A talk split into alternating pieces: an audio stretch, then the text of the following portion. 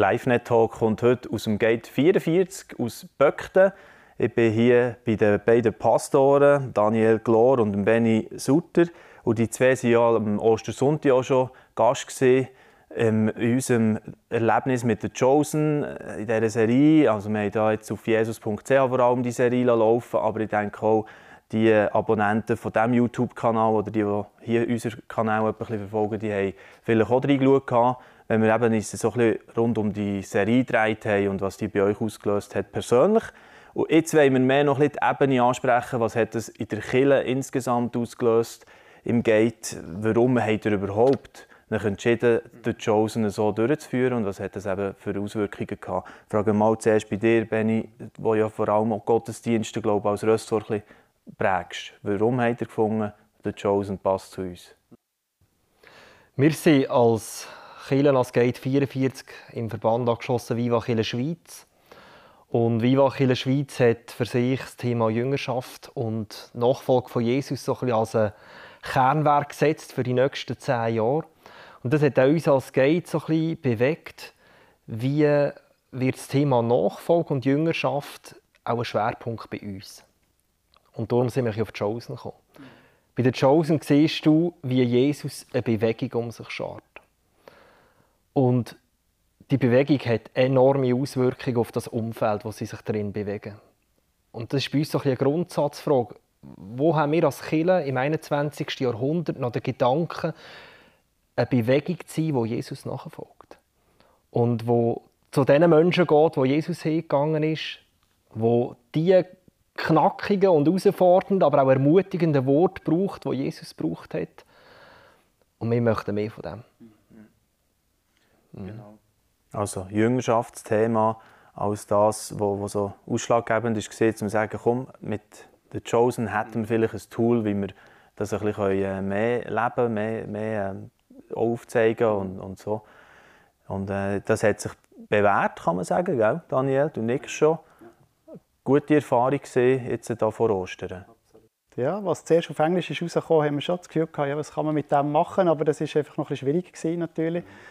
Und mit den deutschen Ausgaben und nachher auch mit dem Workbook von Campus, wo ja mittlerweile die Staffel 2 auch schon abdeckt, äh, das hat natürlich sehr in die Karte mhm. gespielt. Da haben wir äh, überlegt, in welchem Rahmen könnte man das machen in der Leitung darüber diskutiert und, und, und schnell einmal haben wir gemerkt, dass das passt auch in ein unser Setting, auch mit den Kleingruppen. Mhm. Und dann haben wir das in Angriff genommen. Mhm. Seit Anfangsjahr bis zu Ostern haben wir dann die acht Episoden von der ersten Staffel miteinander angeschaut. Mhm. Und habt ihr jetzt äh, die Erfahrung gemacht, dass das äh, bestimmte Altersstufen anspricht jetzt nur, oder äh, äh vielleicht gewisse Segmente sozusagen, die auf so etwas eben äh, abfahren und andere bleiben daheim und kannst nicht erreichen? Was, was sind dort eure Erfahrungen? Also das Coole ist, wir ja, hat die Erfahrung gemacht, dass es ein mega breites Publikum anspricht. Also wir haben vom Teenager bis zum Senior alles abdeckt. Ähm, ja, das ist für uns äh, faszinierend. Es ist wirklich ein Tool, der Chosen, wo viele Zugang finden und viele auch berührt werden. Ähm, ja, mega cool. Ja. Und das, was du einleitend so ein bisschen gesagt hast mit der Bewegung, das möchte ich gerne noch mal ein bisschen aufgreifen, weil das ist ja der, so der Challenge eigentlich für Kinder ganz allgemein im Moment. Weißt? Also wie hart können wir einfach über die klassischen Wege, wir machen ein Programm und irgendein Special und laden noch eine Rednerin oder keine Ahnung, ein Musical oder was man da für Sachen kann machen kann, dass, dass die eben nicht mehr unbedingt das äh, Alleinige sind, wo, wo, wo zum Ziel führt, oder?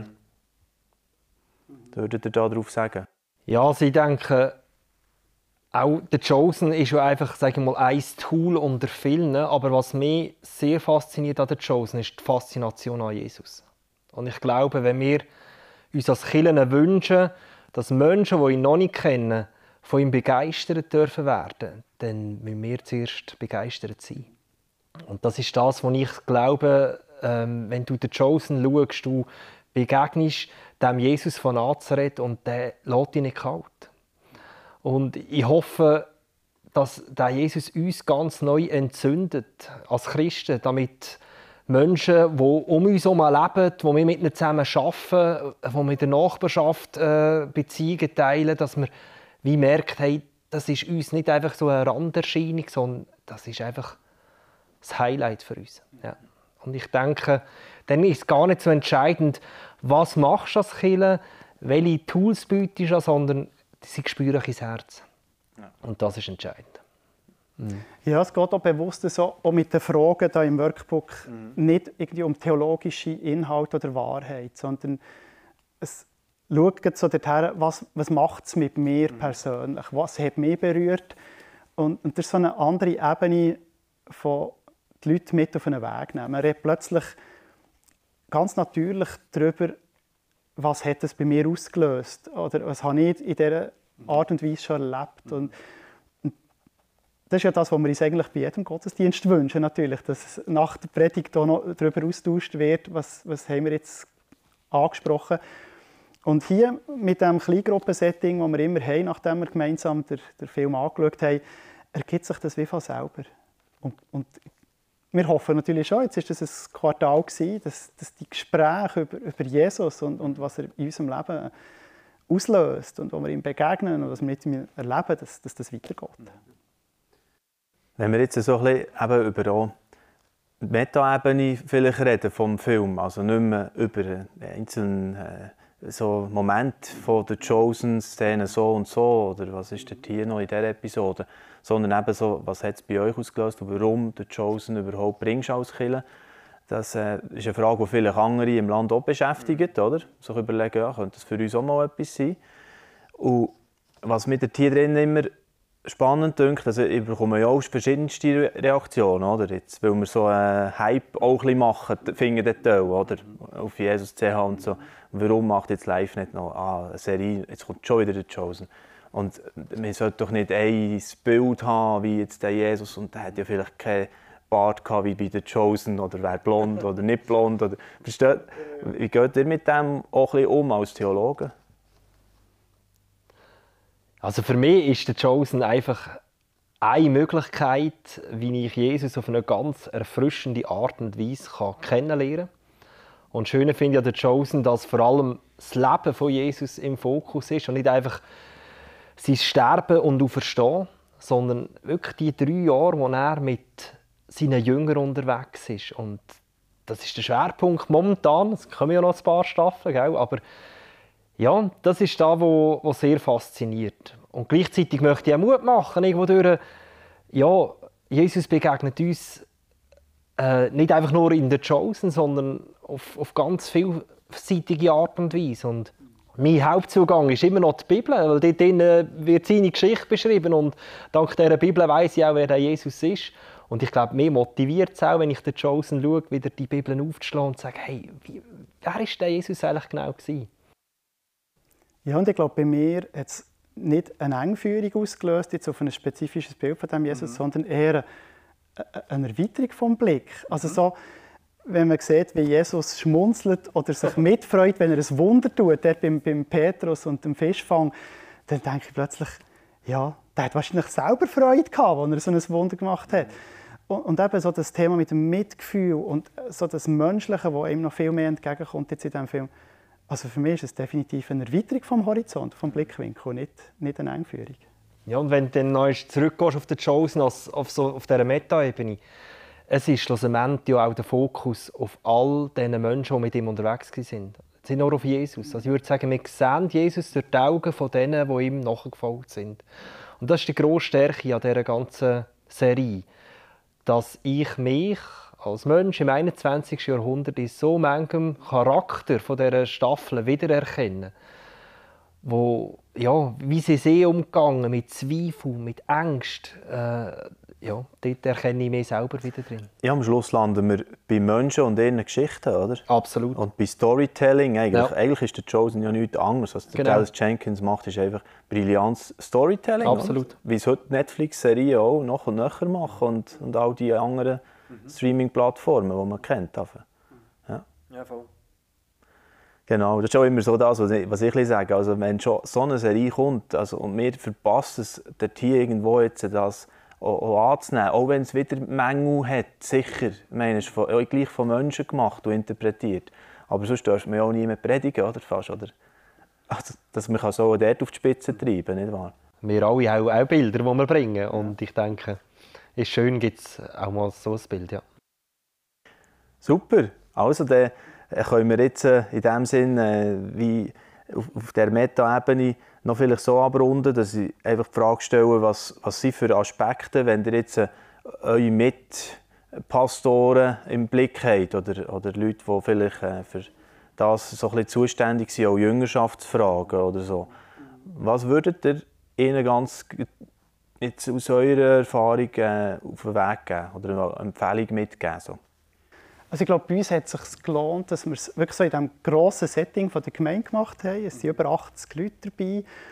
Und wir haben ja immer nachher äh, ein Apero gemacht, so einen Snack nach dem Film, eine kurze Begegnung mit allen Anwesenden und dann noch so ein Erlebnis in der Gruppe. Also nicht, nicht nur ein Gruppengespräch, sondern man hat einmal, das hat ja hier super Vorgaben in diesem Buch von, von Campus, einmal eine Schabbatfeier gemacht, wo man schön dekoriert hat und miteinander äh, eine Schabbatliturgie gefeiert hat. Man hat ähm, miteinander mal äh, Wein aus den Golanhöhen getrunken. Also man hat richtig so ein bisschen die Fest mitgemacht.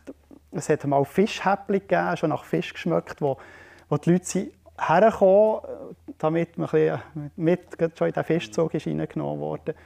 Und so das ganzheitliche Erlebnis, das kann man glaube ich, im kleineren Rahmen nicht ganz gleich bieten. Das hat sich bei uns bewährt. Ja, ich denke, das ist eben wie, wie äh, Chosen den kannst als Seminar äh, umsetzen. Das ist sicher etwas. Und das andere auf der Meta-Ebene denke ich, es ist lässig für uns als Pastor oder Leiter, einfach den Fokus immer wieder auf das zu richten, die Faszination an Jesus zu wecken. Ich glaube, es geht nicht darum, dass wir selber ja, das Rahmenprogramm immer mehr ausbauen und noch mehr anbieten, und, sondern ganz schlicht und einfach lernen, auf den hinzuweisen, der so eine Sprengkraft hat, wo ich das Gefühl habe, dem so kannst du nicht ausweichen. Also vielleicht auch ein bisschen als Prävention, dass nicht irgendwo in anderen Themen die verlierst von moralisch, politisch oder keine Ahnung, was könnte, könnte ja auch. Ja, voll. Höre ich das richtig aus? Auch? Ja, ich glaube, es ist wirklich so ein, bisschen ein Zentrieren auf das, was wirklich darauf ankommt. Und auch eine Gelassenheit entwickeln, dass man ja, in anderen Fragen auch eine Breite hat und ähm, ein Pro und ein Kontra und das ist okay. Aber ich glaube, es ist cool, sich als Christen wieder auf das zu fokussieren, wo unsere Mitte ist. Und das ist das Zentrale. Also was will man da jetzt noch sagen, oder? So als Schlusswort, ich glaube, da haben wir alle, auch, die jetzt da mitgelost haben, mit an Bord, wo, wo das könnten auch äh, völlig nachvollziehen und für sich wahrscheinlich auch sehr ähnlich sehen. Und merci vielmals euch beiden, dass wir noch ein bisschen dürfen äh, erfahren, wie ihr da als Gemeinde auch jetzt äh, Erfahrung gemacht habt mit der Chosen, der Kampagne vor Ostern. Und äh, vielleicht das nächste, dann wieder kommt, ihr könnt gerne äh, auf unserer Webseite auch noch genauer informieren. Wir haben ein Dossier zu der Chosen oder auch ähm, der Link zu diesem Buch, das äh, wir gerne äh, in Video beschreiben. Da könnt ihr einmal schauen, was ist das, das Workbook, das Daniel vorher in die Kamera gezeigt hat und äh, könnt euch da noch genauer informieren. Es gibt überall sowieso schon Ressourcen zu den Chosen. Wenn ihr da einsteigen wollt, ist das glaube ich nicht allzu schwer. Ähm, genau. Merci vielmals für euer Interesse und bis gleich wieder.